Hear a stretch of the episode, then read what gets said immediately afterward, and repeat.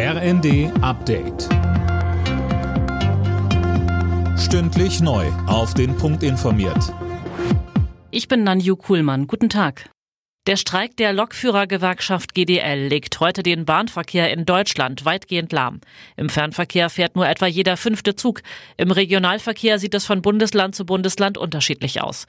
Die Auswirkungen werden auch morgen noch spürbar sein. Bahnsprecher Achim Staus sagte.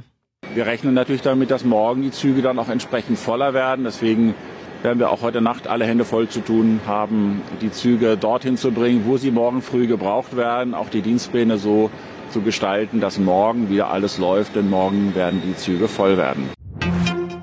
Saskia Esken und Lars Klingbeil bleiben SPD-Vorsitzende. Auf dem Bundesparteitag wurde Esken mit 83 Prozent wiedergewählt. Sie erzielte damit ein deutlich besseres Ergebnis als vor zwei Jahren. Klingbeil bekam, wie bei der letzten Wahl, rund 86 Prozent der Stimmen. Er sagte auf dem SPD-Parteitag.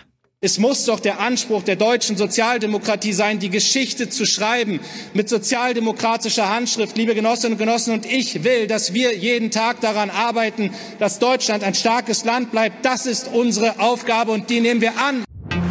Bei der Weltklimakonferenz hat Bundesaußenministerin Baerbock für einen weltweiten Ausstieg aus fossilen Energien geworben, ohne Wenn und Aber. Der Ausbau von Erneuerbaren und Energieeffizienz allein reichen nicht aus, um das 1,5 Grad Ziel zu erreichen, sagte sie in Dubai. Krisenmodus ist das Wort des Jahres. Auf den Plätzen zwei und drei folgen Antisemitismus und Leseunfähig. Das hat die Gesellschaft für deutsche Sprache mitgeteilt. Im Vorjahr fiel die Wahl auf Zeitenwende. Alle Nachrichten auf rnd.de